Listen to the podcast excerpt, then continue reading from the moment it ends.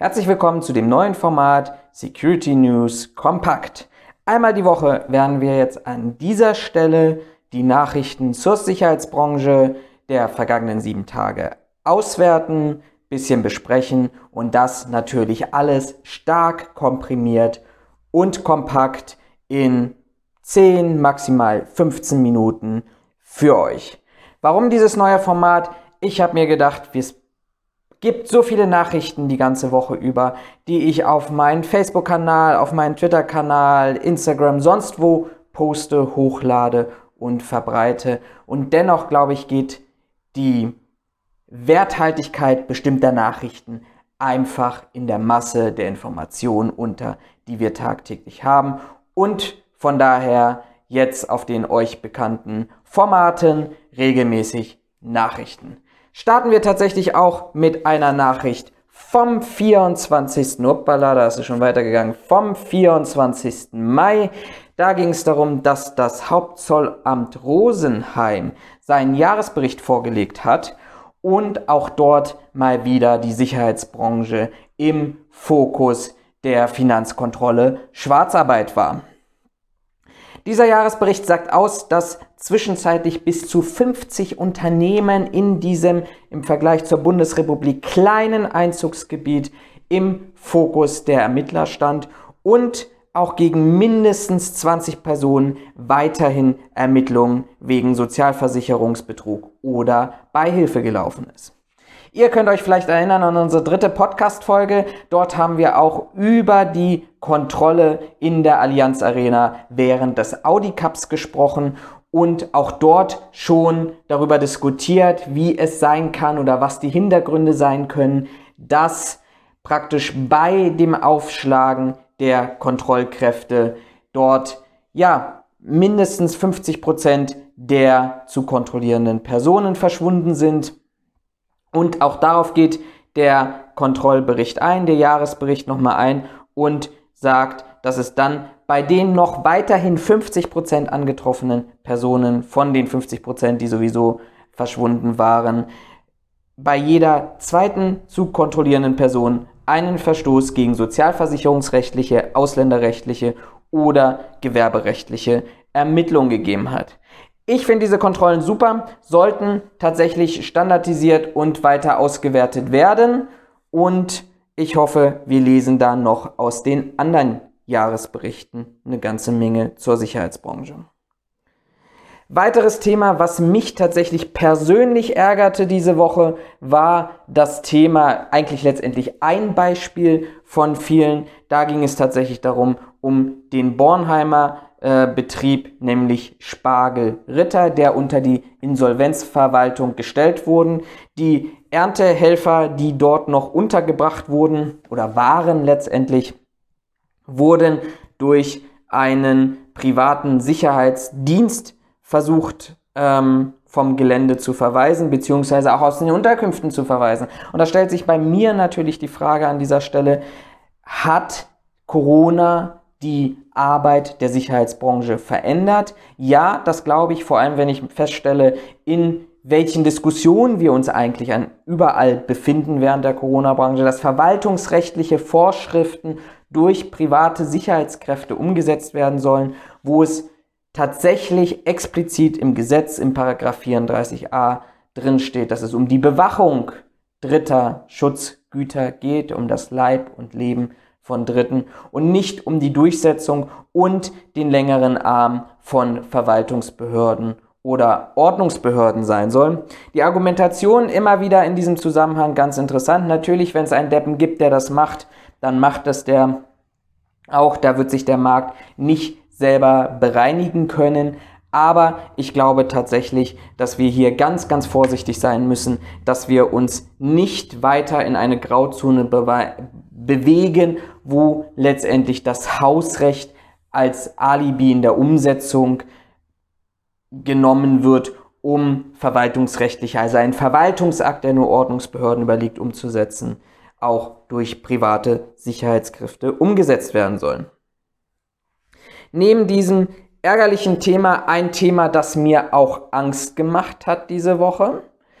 Eine deutsche Tageszeitung berichtete darüber, dass jetzt enthüllt wurde, dass das Innenministerium und die Landespolizei Nordrhein-Westfalen, ihr erinnert euch vielleicht daran, Hambacher Forst, Proteste, Hausbesetzung in dem Sinne, dass dort Baumhäuser praktisch aufgerichtet wurden, Besetzung von bestimmten Gebieten zum Protest und zum Schutz des Hambacher äh, Forstes, ähm, dass das Polizeipräsidium Aachen praktisch die Dokumentation, die diese Polizeibehörde durchgeführt hat, zur Feststellung von Baumhäusern, von GPS-Daten zu diesen Baumhäusern ähm, auf 77 gut gefüllten Seiten an das an den Energiekonzern RWE übergeben hat ähm, und das bereits im Jahr 2018. RWE sollte mithilfe dieser Informationen praktisch seine zivilrechtlichen Räumungsanträge stellen.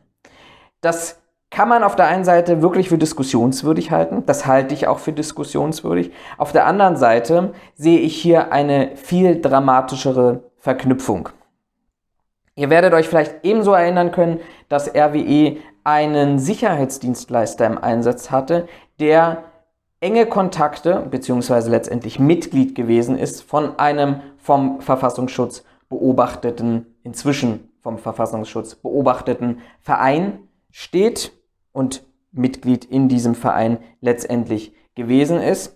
Und dieser Verein bzw. bestimmte Ableger beziehungsweise durch gegebenenfalls von Gründungsmitgliedern dieses Vereins geförderte, ich bin an dieser Stelle sehr vorsichtig, ähm, Ableger beziehungsweise Verbindungen wie Nordkreuz beispielsweise haben sich ja letztendlich auch dadurch ausgezeichnet, dass sie eine sehr, sehr hohe Datensammelwut hatten. Letzte Woche erst wurde bekannt, dass das Land Brandenburg oder die Landespolizei Brandenburg Disziplinarverfahren gegen zwei Polizeibeamte eröffnet hat, in dem es darum ging, dass diese Polizeibeamte Mitglieder dieses entsprechenden Vereins nach einer Ansprache, nenne ich es an dieser Stelle mal, ähm, sind sie aus diesem Verein ausgetreten. Übrigens auch wie der vom RWE beauftragte Sicherheitsdienstleister. Nichtsdestotrotz, auch diese Polizeibeamte sind dadurch aufgefallen, dass sie eine gewisse Datensammelwut an Tag gelegt haben, nämlich unberechtigte Abfragen in den Polizeisystemen durchgeführt haben, um dort an bestimmte Informationen zu kommen. Wenn man jetzt diesen Sachverhalt, diese Meldung ein bisschen weiterspinnt, muss man sich natürlich an dieser Stelle fragen, hier haben wir auch wieder dieses klassische Konstrukt zwischen links und rechts. Es macht mir an dieser Stelle tatsächlich erhebliche Angst, wenn ich dann feststelle oder mich zumindest frage, an wen gegebenenfalls in der operativen Umsetzung RWE möglicherweise diese Informationen weitergegeben hat. Und wenn dann dieser entsprechende Verein mit der Datensammelwut Nordkreuz mit seinen vermeintlichen Listen zu Politikern, die an Tag X ausgelöscht werden sollen, dann macht mir dieser Zusammenhang wirklich, wirklich Angst, dass hier ein erhebliches Missbrauchspotenzial vorherrschen könnte. Dann eine Information aus dem Europarat diese Woche und zwar die Warnung von Sicherheitsexperten, dass möglicherweise die Corona-Pandemie dazu genutzt werden könnte, dass sich terroristische Organisationen ein Beispiel daran nehmen, mit zukünftig mit biochemischen Waffen anzugreifen bzw. ihre Anschläge zu verüben. Warum ist das so? Naja, die Experten begründen ihre Einschätzung damit, dass letztendlich die Corona-Pandemie, also ein Virus, zeigen würde, wie vulnerabel unsere Gesellschaft ist, welche hohen Schäden dies in der Wirtschaft, in der Ökonomie, gegebenenfalls auch in der Politik und im gesellschaftlichen Miteinander verursachen würden und dass dies im Vergleich vielleicht zu klassischen Anschlägen ähm, eine neue Methodik sei, ein, eine größere Auswirkung, einen größeren Schaden herbeizurufen. Deutsche Sicherheitsbehörden entwarnen jedoch, ähm, es gibt derzeit keine konkreten Informationen.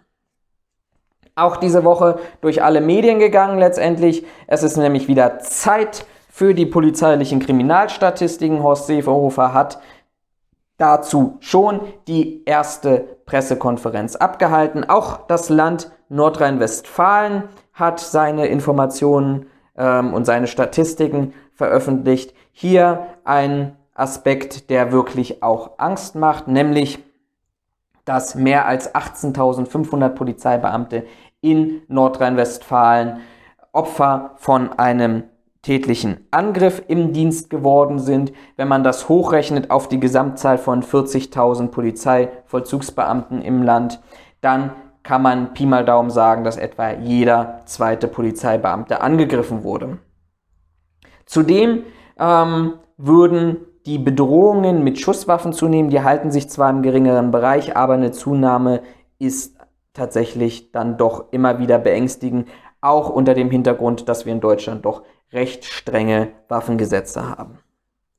Ja, dann vielleicht ein klein wenig eine Meldung mit einem Augenschmunzeln. Nein, nicht mit dem Augenschmunzeln, mit dem Schmunzeln in den, auf den Lippen. So, und ein Augenzwinkern.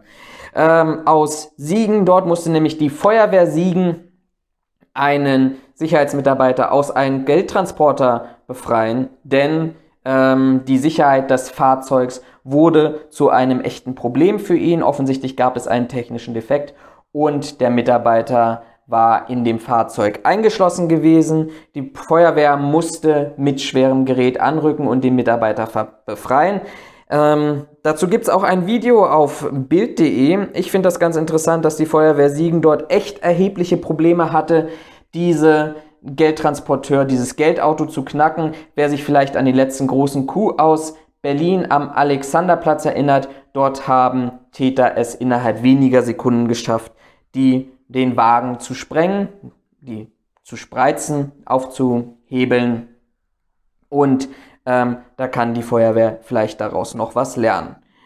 Ein ernsteres Thema aus Südamerika, Panama, Kolumbien und andere südamerikanische Staaten. Hier geht es darum, dass vor allem aufgrund der Corona-Beschränkungen Transgender ein erhebliches Problem haben ähm, mit der derzeitigen Situation. Warum ist das so? Transgender-Personen würden von Sicherheitspersonalen und Polizisten im öffentlichen Leben diskriminiert werden. Hintergrund ist der Umstand, dass es Gesetze in Panama gibt zur Eindämmung der Corona, des Coronaviruses, die besagen, dass Männer und Frauen an getrennten Tagen auf die Straße gehen und einkaufen gehen dürfen beispielsweise.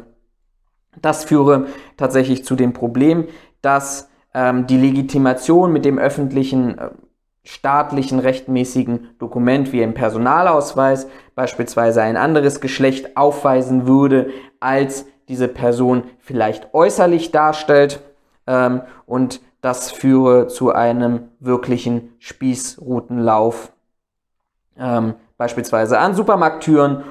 Das scheint das transsexuelle Leben oder die Akzeptanz gegenüber transsexuellem Leben und Geschlecht tatsächlich noch nicht in der Gesellschaft verankert zu sein.